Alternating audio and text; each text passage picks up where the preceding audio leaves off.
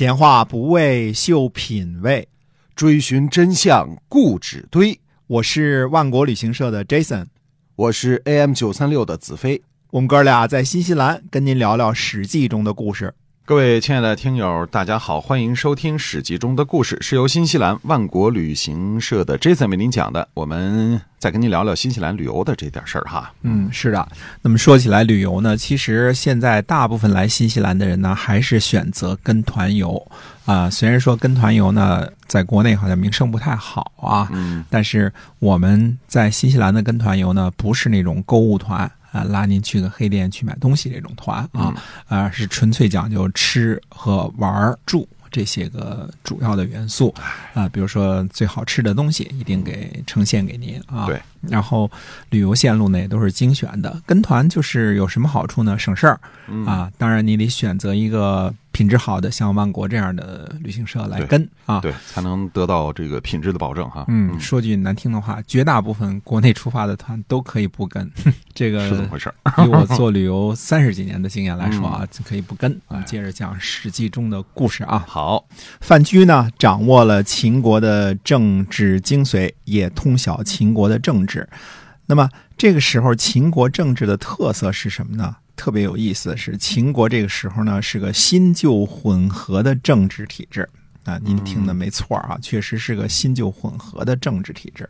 哎，不是，秦国经过了商鞅变法，已经完全变成一个非常不一样的国家吗？自从秦献公和秦孝公励精图治啊，特别是商鞅变法之后，秦国是起了一个根本性的变化。呃，主要是几个方面啊。第一呢，全体人民种粮食，不能有吃闲饭的贵族。第二呢。严厉刑法，不许私斗。但是打仗的时候呢，凭着敌方的首级可以记功。第三呢，军权和太子的权力呢，高高凌驾于法律之上，形成了国君和四子、法律大臣这样的法律层级。那么下边才是老百姓。国君呢，被赋予了无限制的权利啊，没有限制的权利。这个呢，和春秋时期的政治是完全不同的。啊，对啊，那应该就没有旧的政治才对，不是都应该焕然一新了吗？旧的体制是什么呢？就是贵族体制，是靠着血脉来支撑的，啊，都是血缘关系啊，贵族都是兄弟或者堂兄弟，呃，这是亲情，这是与生俱来的，谁不对跟自己血缘关系近的人更好一点呢？对，嗯，商鞅这一套呢。确实管用，但是没人喜欢，因为他违反人情。我们向来是个人情社会嘛。对，秦惠文王呢就恨死他了。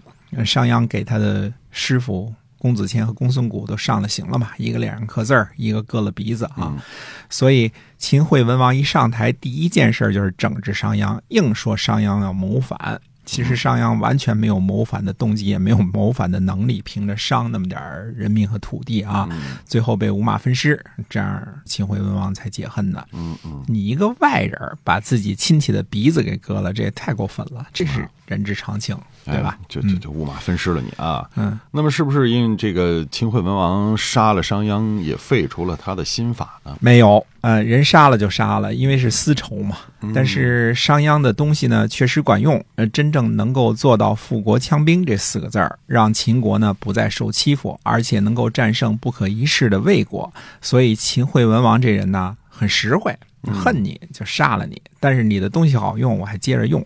并不是跟新法有仇，可是名义上呢，确实从秦惠文君开始呢，贵族的地位呢有所提高，至少估计脸上刻字儿和这个割鼻子这两位待遇是提高了，嗯，对吧？而经历了短暂的秦武王时期呢，到了秦昭襄王手里，贵族的制度呢有所恢复。这个有个亲戚多好啊，像魏冉这样的啊，帮着自己铲除异己，上阵杀敌，舅舅算是逮着了啊。就是从这个意义上来讲，秦国的政治它算是新旧混合制，是吧？对的。哎，秦昭襄王一朝啊，最最有实力的，恰恰是秦王的妈妈，嗯，就是我们现在熟知的芈月啊，以及呢，呃，芈月的同父异母弟芈戎，同母异父弟魏冉。这三个人在秦国呢，红的可以说发紫都不足以形容啊，简直是红的冒火，着了啊，着了啊，冒火苗了。这 好像有点复古的意思，就类似春秋时期的这个国君和大臣了，是吧？哎，这正是范雎看到的秦国政治的问题所在。这种类似春秋时期的这种现象啊，是不符合那个时候的潮流的。嗯呃，各个国家呢都在加强军权，而秦国当时最强大的国家，政权呢反倒把持在权臣手中。可是这个现象呢是很难撼动的，别说撼动了，估计敢吭声的人都没有。嗯啊，权贵之中呢还加上国君的两个弟弟敬阳君和高陵君。啊，注意啊，这两个弟弟呢都是秦昭襄王的同母弟，就是都是芈月的儿子。嗯亲哥仨。现在呢，大家看到这个宣太后或者称芈月的这个权势了吧？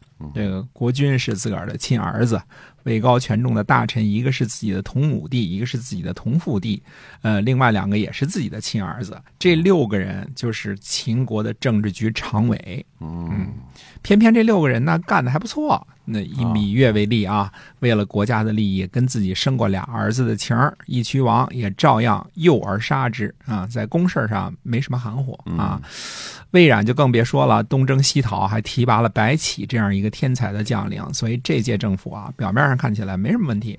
那那难道范雎是要拿政治局常委来开刀啊？没错，范雎呢，呃，要做的事儿呢，还不是拿政治局常委开刀，要把政治局全国给端了，就包括老太后一个不留啊。分局够狠的啊！嗯，狠是一方面啊，风险也是巨大的。自古而今呢，没有哪一届政治局是这样亲密的血缘关系组成的。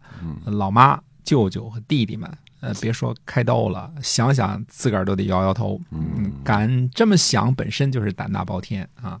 需要什么？需要冷静的分析和卓越的见识和胆识。嗯而这些呢，范雎同学呢，正好都拥有。而且除了这些之外呢，范雎还有一样东西是别人不可能拥有的，那就是动机。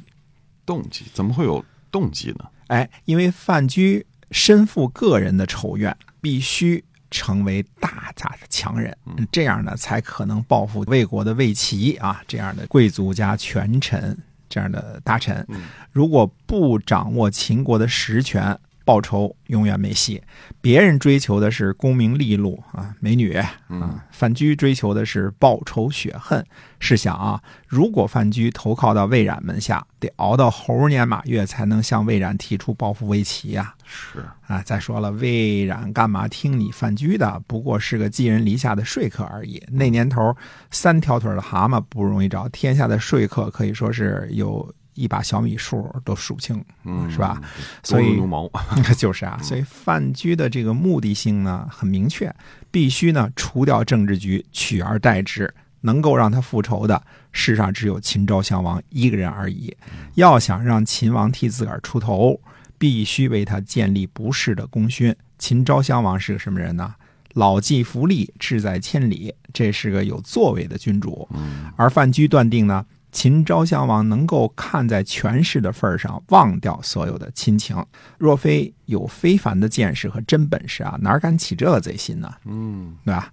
范雎呢，现在只是个不明一文的光棍儿，是吧？对，反正差不多死过一回了。如果实现不了报仇的夙愿呢，最多也就是再挨一斧子，风险和利润永远是成正比的吧？哎是。啊，那么下回再接着跟大家说，到底范雎是怎么样游说秦昭襄王的。是的，您现在收听的是由新西兰万国旅行社的 Jason 为您讲的《史记》中的故事。我们下期节目再会。再会。